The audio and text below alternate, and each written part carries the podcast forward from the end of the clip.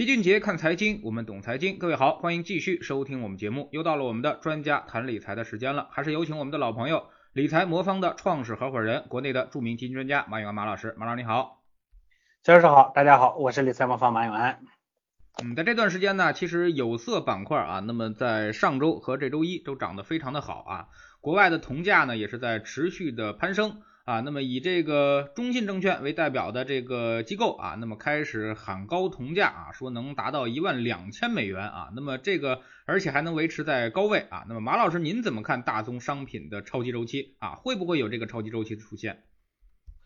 呃，我觉得呢，呃，这个大宗商品，尤其这种呃早周期品种的这个肯定会涨起来，因为它本身是在一轮经济周期啊开始的时候呢，这个就像铜啊、铝啊这些，一般都是说。呃呃，经济要要繁荣起来，企业呢得先去呃储备这个原材料，它属于上游原材料，所以呢肯定会有一个周期，但是是不是个超级周期？因为一般说的超级周期呢，就是涨幅特别大，然后持续的时间格外长，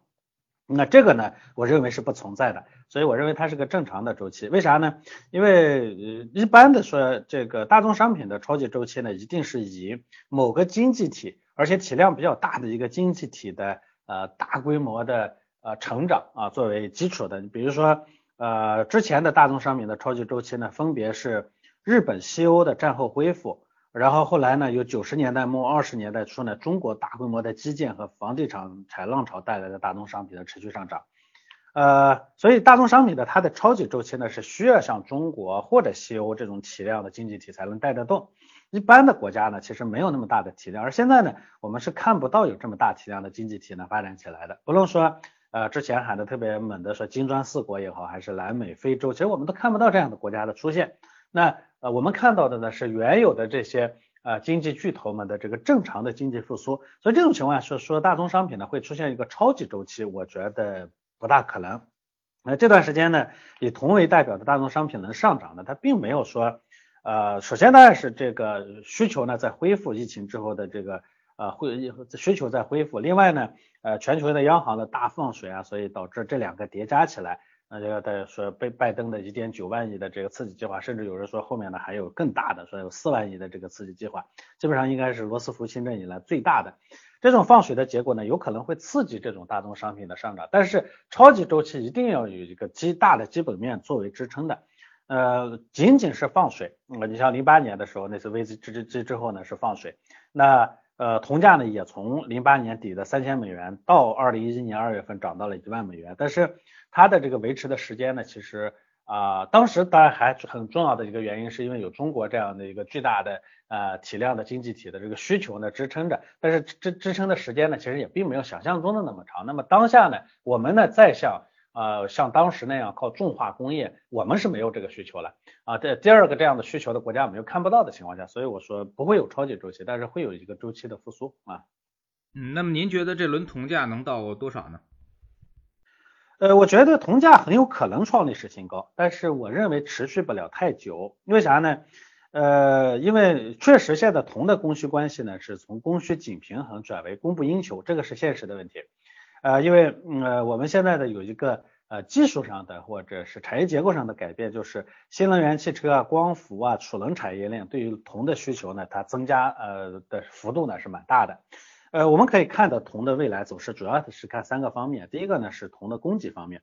呃，铜的供给方面，它主要就是铜矿和再生铜两部分。呃，原生的精炼铜矿每年大概产铜呢就两千多万吨左右。近几年呢，这个铜矿企业的资本开支非常低迷，这就意味着说，未来几年呢，这个新增的产量有些。这个话呢说的比较专业，其实本质上就是说，呃，之前的几年呢，铜矿的这个开采企业的投入投入是不多的。那这个东西呢，不能说我今天投钱，明天就能产铜。你今天呃铜量的产铜量增加，一定是以前几年的这个投入作为代价的。那前面几年呢没有投入，那所以未来很快想见到这个。啊，铜的这个供应这方面，就是就产铜这方面呢，要快速的增加可能性不大。而铜的需求方面呢，因为疫情好转的经济本身这个恢复了，这个过程中它会就本身就会周期带来一个铜的需求。另外呢，主要是清洁能源、新能源车的大规模使用，这个对于铜的需求呢，事实上是比较大的。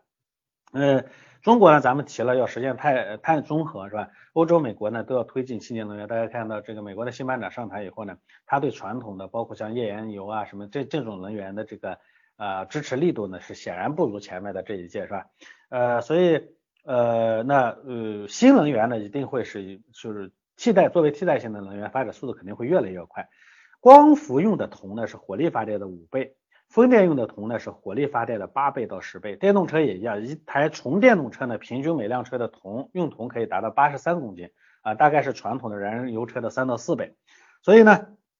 估计啊到二零三零年左右呢，国内光伏和风电呃发电用的铜呢可能会呃需求呢会达到八十五万吨，那国外呢可能大概是六十万吨左右，而在储能方面呢可能需求呢也会是四十万吨。啊，车的需求可能会更多啊，大概要到二百六十五万吨左右，所以这个呢是需求的这个增加。那第三方面呢，其实就要看现在的铜的库存，现在的铜的库存确实是在历史低位。呃，我们可以看到的，二零二一年二月五号呢，存在上海、纽约和伦敦三大交易所的铜库存只有二十二万吨，啊，基本上是在历史低位。所以从供给、需求、库存这三三个方面来看，铜价很可能会上涨，而且我认为呢，可能会。啊，这个像中信证券说的一千呃一万两千美元呢，我觉得可能会突破啊，会创历史新高。但是最大的问题就是能维持多久啊，这是一个最大的问题。呃，能维持多久，主要就是这前面的这个呃这几个因素啊，呃，它可能是逐次展开的，这是第一个。第二呢，像经济经济复苏呢，究竟是不是对铜的需求呢能快速的需求上来，这是第二个方面。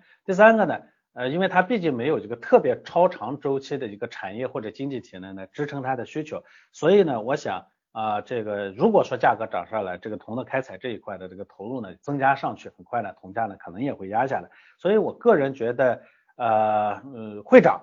但是呢，会涨到多高啊？这一点上呢，我觉得，呃，这这这，我觉得可能维持不了太久，它不足以支撑说大家呢，现在有很多人呢开始蠢蠢欲动，又准备追进去啊。又准备大干一场的这种，那，就像当初呢我们追口罩一样啊，是吧？这个一看的机会来了，通通都冲进去，哎，最后呢可能我们投资完成了，最后呃人家可能铜价就掉下来了，我可估计可能会是这样的一个情况。呃，那反应过来呢，其实还有一个问题就是最近的这个。呃，铜的这个这个股票啊，价格涨得特别高，比如什么江西铜业、云南铜业这些呢，其实在零五年的时候，确实也是那时候的涨幅最大的品种。大家可以回头看啊，零五年到零七年那轮牛市里头，涨幅最大的是云云南铜业，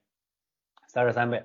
所以它当时确实涨得是很猛的。呃，但是现在呢，我想这些品种会不会有当初那样的辉煌？我认为也是不会的啊。主要的其实问题还是没有中国这样一个巨大体量的支撑，它的这个价格的上涨可能。没有呃无以为继啊，涨起来呢，这对于这种这种企业来说呢，它实际的这个盈利增收的这个效果呢比较有限的情况下，作为投资来说，因为投资大家看的是明天嘛，如果这其实是还是一个呃炒作的游戏的话，那这样的话，这个这些资金的快进可能也会快出，就像咱们前面看到的那个抱团股一样啊，所以我觉得啊去追这样的一些股票啊，这个风风险呢也会是比较大的啊。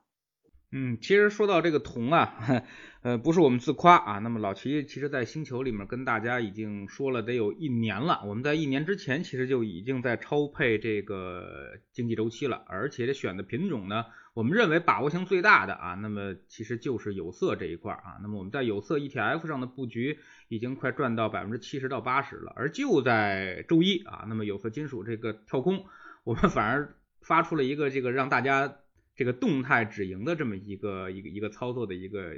一个一个指导吧，或者是一个建议啊。那么，因为这个整个呢市场，我们觉得啊，那么当大家都形成一致性预期，开始看多铜价的时候，可能这个预期已经在资本市场上提前反映了啊。不知道马老师怎么看呃我们的这种操作？呃，我高度认同。所以其实我前面讲过了，如果因为现在呢这涨起来以后，大家都开始喊说是一个超级周期，但是如果超级周期没有。这种情况下呢，前期的过度的炒作呢，很可能会透支了未来很长时间的这种这种价格，那反而可能会存在着风险。所以我说，如果自己非得去做什么呃这个铜的股票呢，我觉得是风险是挺大的啊。这个时候，嗯嗯，那么跟您再探讨一下周期啊。那么我们认为这次的周期呢，可能就是一个基金周期，也就是基于库存的基金周期和这个基于资本投入的这个朱格拉周期的一个上行啊，那么可能连库兹涅茨周期和这个康波周期，可能这种长波周期还是在下行或者是压制的阶段啊，它不会是一轮特别大的一个周期复苏，就跟两千年到二零一零年这波周期是没办法相比的啊。那么您怎么看？我觉得呢，呃呃呃，对中国来说呢，这个呃呃呃叫什么呢？叫技术进步啊推动的这个中长周期的啊，这这个这个这个呢，我觉得正在来临的路上。我们不能说它没有来，但是正在来临的路上啊。所以呢，目前呢，主导这个市场的呢，仍然是中短周期。这个观点呢，我是认同的。但是呢。呃，我们不得不说呢，对于中国当下的经济来说，如果没有一轮来自于这个啊技术进步啊这个呃叫结构升级，包括制度改革带来的中波甚至中长波的这样的一波红利的话，我们的后面的经济呢是非常危险的。所以这是我自己的一个判断。所以那既然是危险的呢，我前几年呢，其实我们也一直在这个方向发力。所以我认为呢，我们的那一轮。啊，基于啊这个技术进步的中期、中周期呢，其实正在来临路上。这也是我一直坚持认为，中国呢会有一个比较长的，但是呢会有一个比较动波动的这样的这个比较啊呃比较什么呢？叫动荡起伏的，呃，但是是个比较中长周期的呃更长时间的这样的一个牛市的来源。呃呃，当下呢驱动这个市场的肯定是啊库存周期。这个是没有任何问题的，所以我们其实需要去判断的是，呃，在这个库存周期的结束之后，我们的那一轮我们所谓的这个技术推动的中周期呢，是不是能来临？啊，我个人觉得呢，应该很可能会能补得上，在这中间呢，可能会有一些，就只要是周期的切换，中周期和长周期的切换，短周期和中周期的切换，中间的市场的波动呢都难免，这些是我也是我认为这个过程呢会比较艰难的原因。嗯，那你们这个理财魔方啊，会在这种周期波动或者说有明确的周期呃转向的时候，会有所动作吗？呃，我们其实基本上不做特别短周期的这种操作啊，这个大家可能都看到了，就是基于短周期的啊，比如说在市场里头呢，当这个风格进行轮换的时候，我们的智能组合呢，基本上是不对这些做过多的反应的，因为事实上我们回头来看啊。呃，基于这个呃短周期的这种操作呢，其实难度是蛮大的。呃，有些时候呢，我们当然说在市场里待的时间比较长了，有些时候能踩踩踩中，但是踩的这个风险也是蛮大的。这个踩周期就踩这种短短周期的这种。啊，风格的这个轮换呢，其实风险是蛮大的，所以我们的稳健组合呢，它本身就是以求稳优先的。我们在各类风格和各类板块上呢，相对的配置，就我们在大资产的配置相对就是均衡的。我们在呃同一 A 股内部，比如说各个风格上呢，其实配置呢也是相对均衡的。甚至我们在别的市场，比如我们在美股上，我们在这个成长和啊，价值之间呢，其实也是相对均衡的。这种情况下呢，我们就不会对这种过于短的周期呢做出反应，这是这个短周期。但是我们会对中周期呢做出反应。这个中周期的反应呢，它更多的体现在大类资产的比例变化上，因为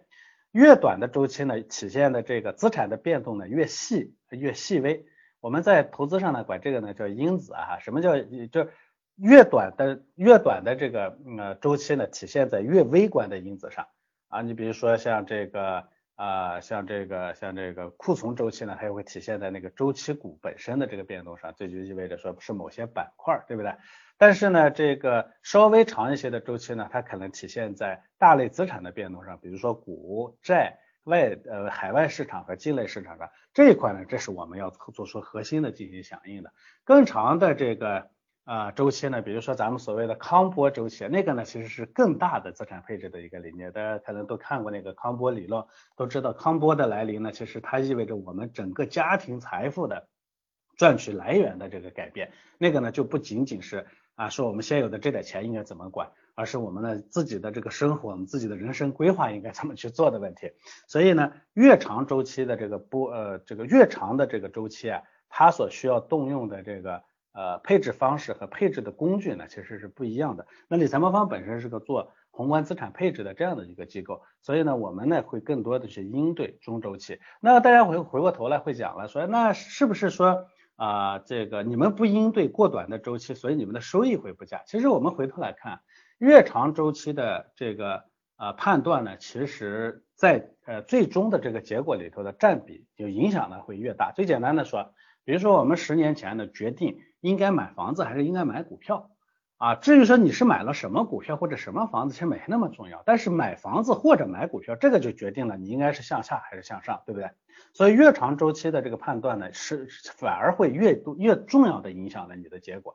那比如说具体到这个越细节的，说我今天买这个股票还是买那个股票？哎，我在这个科技股下，我是买 A 科技股还是 B 科技股？有时候你会发现说是结果差异非常非常大。那是从事后来看，从你当时在做选择的时候，这两者的差异其实非常小的。那很多时候在这个地方的差异，你其实是赚不到的。所以这是从投资的角度来做的。所以我简单的总结就是，理财魔方呢做中周期的判断，中周期的判断呢更多的会体现在我们各类资产的配变变动上。至于过于呃短期的这个短期的这个这个这个这个这就像各种板块呀。甚至某些行业的变动呢，我们基本上不过多的去响应，我们可能会对稍微中期的风格会做一些响应，比如说大盘啊、小盘啊、成长啊、价值啊这些呢，我们会适当的做一点响应，但是我们不会去赌方向啊。嗯，那您对于风格现在是什么判断呢？我们目前的理财就最好也说到说我们理财魔方的这最近呢，我们的新的呃呃资产配置模型上线了哈，我们目前呢整个配置结构呢仍然是在向。啊，呃，从呃从规模风格上呢，我们仍然在向中等偏小的这个方向呢在走。啊，从这个成长与价值上，我们仍然在向成长这个方向去走。我个人认为呢，这仍然代表着未来的整个市场的方向。嗯。嗯，但是现在市场上整个的风格发生了一定的偏移啊。那么顺周期呢，现在好像看起来还可以啊。那么但是这种弱周期啊，比如说白酒、医药、科技啊，包括这些之前的这个机构抱团股啊，都出现了明显的这个回撤啊。您怎么看现在这种变化啊？那么是否意味着整个之前市场的那种热点和风格的方式啊，开始发生转变？嗯，我觉得这种转换呢是肯定是非常正常的，市场的风格确实在变化。变化的原因呢，在于之前像白酒啊、医药，还有一些核心资产类的股票涨得实在是太高了，估值呢基本上都接近历史最高水平的。像茅台这类白酒股票呢，已经连涨了好几年。而顺周期板块的股票，像有色、银行、化工这些板块呢，被市场低估了。这个我觉得是正常的，就是市场呢它是这样的，当整个市场在低迷的时候呢，大家会去配置一些逆周期的。逆周期的板块，当这个经济周期来的时候呢，大家会回到这个顺周期的这个里头来，就相当于顺周期的这些东西呢，它是跟随着这个经济的起起伏伏来来变动的，而逆周期的东西呢，受经济周期的影响呢比较小。那当然大家的理解就很简单，当那个经济周期没来的时候，当然会去配的一些跟经济周期没什么关系的东西，对吧？这叫防守策略。当这个周经济周期来的时候呢，那当然我跟着这个经济周期的这个轮子，我把这这这个过程呢把它吃完。所以这个在历史上呢，其实每次都是这样，这个也没啥奇怪的，每次都会都都会发生。那目前呢，我觉得这种这种这种情况呢，正在呃正在逐步的出现。但是大家一定要理解，好多人说，那既然这个清情况是非常清晰的，为什么你们不会去照着做？一个对一个市场的逻辑判断跟实际在里头操作是完全两回事。就像我前面说的这个风格，你每次去回头去看，其实都在发生，但是它会在什么时候发生，发生多久，中间会经过多少次的反复，这个呢其实是每次都不太一样。所以从操作的角度来说，我前面说的这个规则我讲得很清楚，但是从操作的角度来说，你要照着我这个规则去操作，难度其实是非常大的。所以我觉得风格在变，这一点上我们要要切实的去认知。但是你要是跟着这个，就像前期呢，人家都做逆周期，很多人都去追什么热门股是吧？热门基金是吧？啊，去做那种逆周期的，什么做白酒的，做医药的，还有些做做这个做那个的，是吧？呃，跟上去，呃，要么去跟着人家去做基金，要么跟着一些基金经理呢去抄作业。这种操作呢，前面我我我记得我跟小二上次做节目的时候提到过这个问题，我说你总有你哭的一天，对不对？那事实上呢，我们现在看到最近呢，其实大家会很难受，是吧？那好，如果你再跟着这个市场的风格转变呢，再接进去说。既然这个周期来了是吧？那么呢，我们我们跟上去进去再做做有色、啊银行啊、化工，我想我们可能还会再有迎来第二场痛哭，所以没必要跟着别人一块儿去干这件事情。嗯嗯，说说我们对于周期的这个判断啊，特别是风格周期啊，那么我们觉得是最近啊可能会发生一波这个抵抗啊，那么可能风格抵抗，也就是说大盘跟小盘会形成一些交织。啊，那么在一年之后，这波风格周期可能就会接近尾声了啊，那么可能会重新转回到大盘股上啊，因为风格周期呢，市场其实是比较明确的。二零一零年的时候是这个开始这个这个小盘占优占优势啊，然后二零一三年的时候开始小盘占优势，二零一五年的时候又开始大盘占优势啊，二零一九年的时候又开始了小盘占优势啊，其实它差不多三年到三年半一个风格周期轮动，而这次呢，二零一九年开始的这波小盘股的周期，可能在明年啊，可能会出现一定的逆转啊，不知道马老师怎么看？呃，陈老师，您这个观点呢，其实呃呃，回过头来，它它有一个基本的逻辑。如果说大盘股占优的话，一般情况下呢，应该是您是会比较看好市场的。否则的话呢，如果这个市场呢总体风险比较大，波动比较剧烈，新增资金有限的情况下呢，大盘想占优是很困难的。这个历史上其实每次也都证明了。所以我觉得。呃，我们不能简单的去看说历史上的这个每一个板块的它中间的轮动的时间有长多长或者是多短。其实我们回头来看，呃，像小盘股占优呢是历史上的多数时候的普遍现象，对吧？但是这个占优的时间长短呢，有时候呢其实不一样。你比如说，呃呃，上一轮的时候，我们一二年其实小盘股呢就开始启动了，一直到一五年的。啊，中后中期啊，就一五年，一五年到快要崩溃前那个时候呢，新增资金的进来才把大盘真正拉起来。那么这中间呢，整整三年的时间，其实小盘股呢是非常好的。之后呢，因为市场的下跌，那大盘股呢拖住了市场，所以呢，小盘股呢跌的跌的一塌糊涂，而大盘股呢又占优了一段时间。所以这一点上呢，我觉得它可能跟未来的市场的走势呢有关系。我个人的判断是这样的，我为什么仍仍然认为呢，市场最终会回到小盘上面去？我仍然认为这个是第一呢，是一个增量市场，新增的资金在进来。第二呢，我始终认为我们的市场是在一轮比较大和比较长的波动的牛市过程中。这个呢，我回回过头来看，可能中间它会经历很多的阶段，也经历低谷，经历高潮。但是呢，我们仍然在这样的一个过程中。如果在这个过程中的话，我想大盘股占优都是暂时的，小盘股占优才是长期的。嗯，每一次其实风格切换的时候啊，都会发生一定的一个市场回撤啊。那么我之所以看好这个大盘股呢，我也跟马老师的基本认同这个是相同的啊。那么也就认为这是一波可能长达十年的一波大牛市。但是大牛市可不等于天天涨啊。比如说八二年到两千年，我们经常说的美国股市十八年的大牛市，也有八七年股灾啊，九零年衰退，九五年这个整个的这个经济危机爆发啊。那么一直到九八年、九九年、两千年啊，那么这才形成一致性预期，才出现了一个超级大牛市的这么一个情况啊。那么所以说呢，任何一轮大牛市当中啊，它都有无数次的回调和无数次的回撤啊，甚至回撤幅度还可能比较惊人啊。那么对于投资者来说，最近可能就感觉到了啊这种市场的阴晴不定啊。那么在年前的时候。大家这个嘴里啊还说什么坤坤不老，蓝筹到老啊？那么易方达的蓝筹的这个张坤啊，那么基金经理张坤成为了这个基金界的一个明星啊。那么但是呢，这个年后啊风向突变啊，那么张坤热度开始下降啊。那么之前一直没涨过的，我们之前也讨论过的这个中欧价值成长的这个曹明堂啊，那么开始这个这个基金开始爆发啊。那么他之前一直就是被市场。视为了这个冷门基金了啊，那么马老师怎么看这个基金经理的这个此消彼长？所以我们原来说，我说呢，在明星界呢，你去追明星是可以的，但是呢，在这个基金投资领域啊，这个你要追明星啊，对于基金经理来说，正常应该是个噩梦。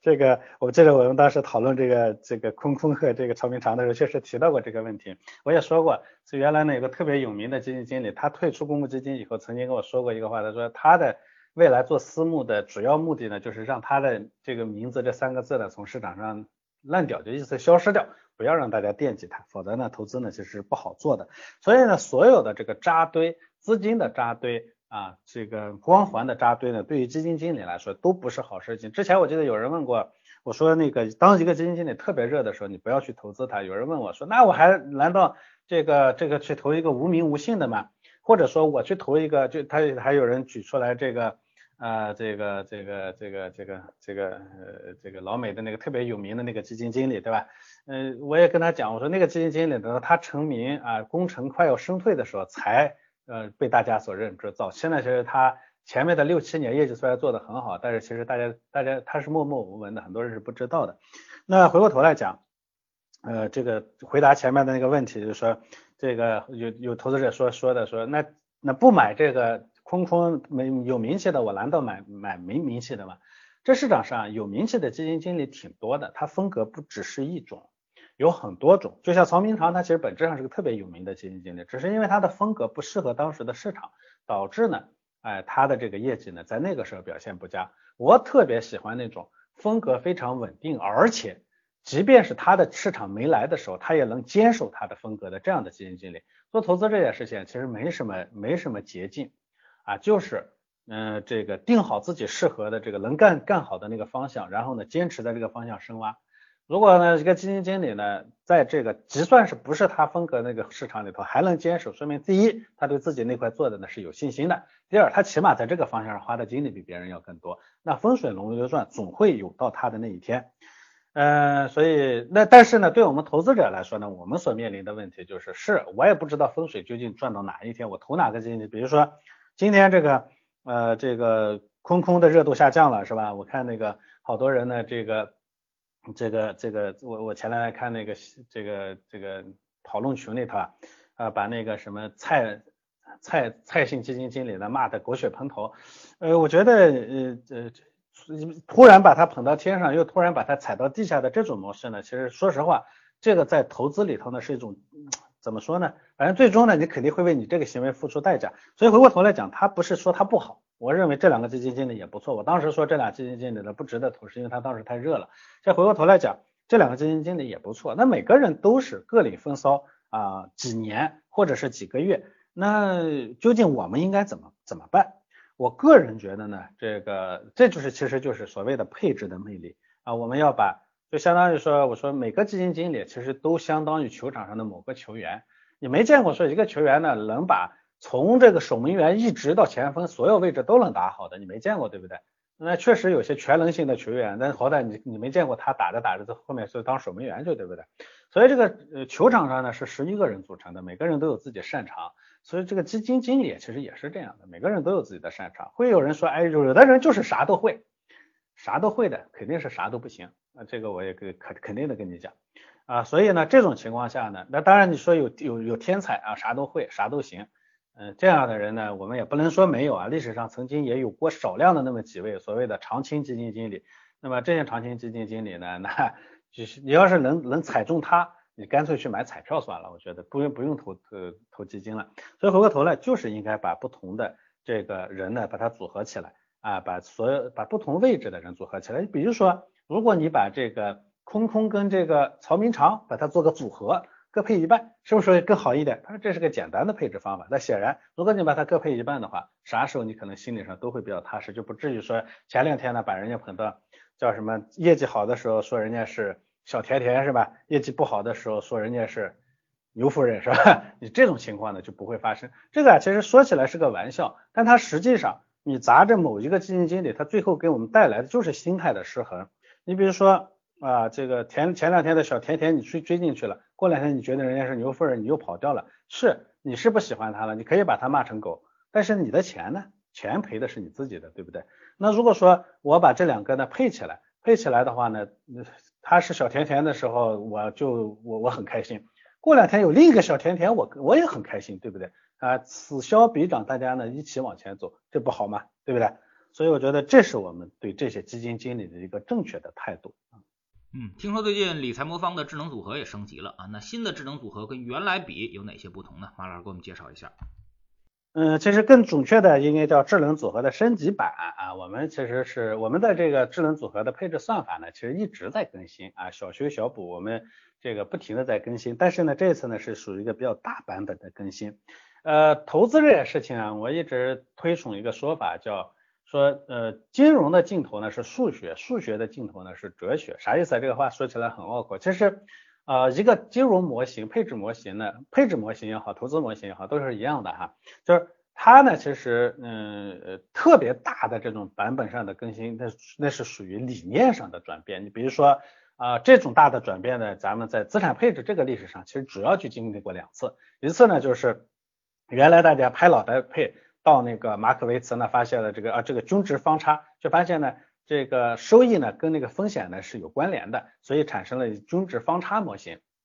有些人可能听过叫马可维茨模型是吧？那其实均值方差模型的一种。这种呢，其实统治了世界呢好多年啊，这个这个一直到啊这个嗯呃这个咱们的这个二十一世纪初是吧？十十九二十一世纪的时候，又出现了一种呢，这个叫啊叫风险评价模型，说我不再考虑风险和收益之间的关联关系，我只考虑风险，因为我发现这个市场上呢，只要把风险配好了以后，收益大家都一样。这其实是第二种理念上的更新，这种呢，其实它是它不是，它就相当于是一种思维方式的更新，所以它是哲学。在这个基础上呢，每一次的更新呢，其实都是一些数学方法的更新。这些数学方法呢，其实无非就是你的计算方式、你的计算能力啊的提升。那我们这次呢，其实本质上是属于第二类的更新，它不是彻底的这个思想方法的更新。思想方法的更新，我就可以去拿个诺贝尔奖了。哈 哈但是呃，这个嗯方法的更新呢，这其实是比较大的更新。那呃，我们这次呢，其实主要呢是把那个之前那个配置算法呢做了一些调整，同时呢，我们也升级了我们的计算能力。所以呢，相对于之前呢，有了质的飞跃。因为这个市场上每天其实会产生大量的数据，我们要根据过去几十年的历史数据来测试，来找到那个最好的组合方式啊，这就是我们的智能组合。如果说你算力上的跟不上呢，你算不出来，你只能说简单的算一算。如果说你那个算法上不升级的话，这个算力永远是不够的。好多人说，哎，我现在不有超级计算机吗？超级计算机啊，在海量的金融数据面前，那还是小朋友。你如果想把所有的啊金融的数据呢，金融的场景都模拟一遍，现在全世界最厉害的超级计算机它也做不到。这里头呢，其实就会涉及到一个新的计算方法的问题。哎，我如果用传统的暴力破解，天天就就就吭哧吭哧下死力，我就用最原始的方法，那当然做不到。但是我里头呢，用一些巧的好的那个计算方法，哎，我的效率呢就提升了。我原来呢，我做一次这个。呃，测试啊，就做一一次的这个测试呢，我需要三天。现在呢，我这样的一次测试呢，只需要几分钟啊，大概只需要这个。原来是我需要两天做一次测试，我现在三分钟就能搞定。这个里头呢，其实本质上就是我的计算能力和计算方法的提升。我们的这个呃计算计算能力的提升了三百二十万倍啊，所以三百二十万倍啊，这个呢，其实使得我能考虑到更多的啊呃场景。能把这个组合呢做得更稳健，所以原来的智能组合和我们的升级版的智能组合相比呢，一个就像是毛瑟步枪，咱们这个九八 K，一个呢就是现代的啊 AK 四七啊，甚至是我们现在的这个更新的步枪，那效率上呢完全不是一个时代，这是第一个。第二呢，这是一个更新，就是我们计算能力的更新。第二个呢，其实我们呢更严苛的考虑了历史上最极端的情况。啊，从这个作为基础点来出发，确保我们在就算是历史上最坏的情况出现，我的那个回撤呢也不要破线。这个呢，我们现在做的更可靠了。以前呢，我们其实在因为计算能力的限制呢，导致我们有些时候还要进用用硬性的风控的方法呢去应激的解决。现在呢，我们其实把历史上最坏的情况都考虑到了，意味着说，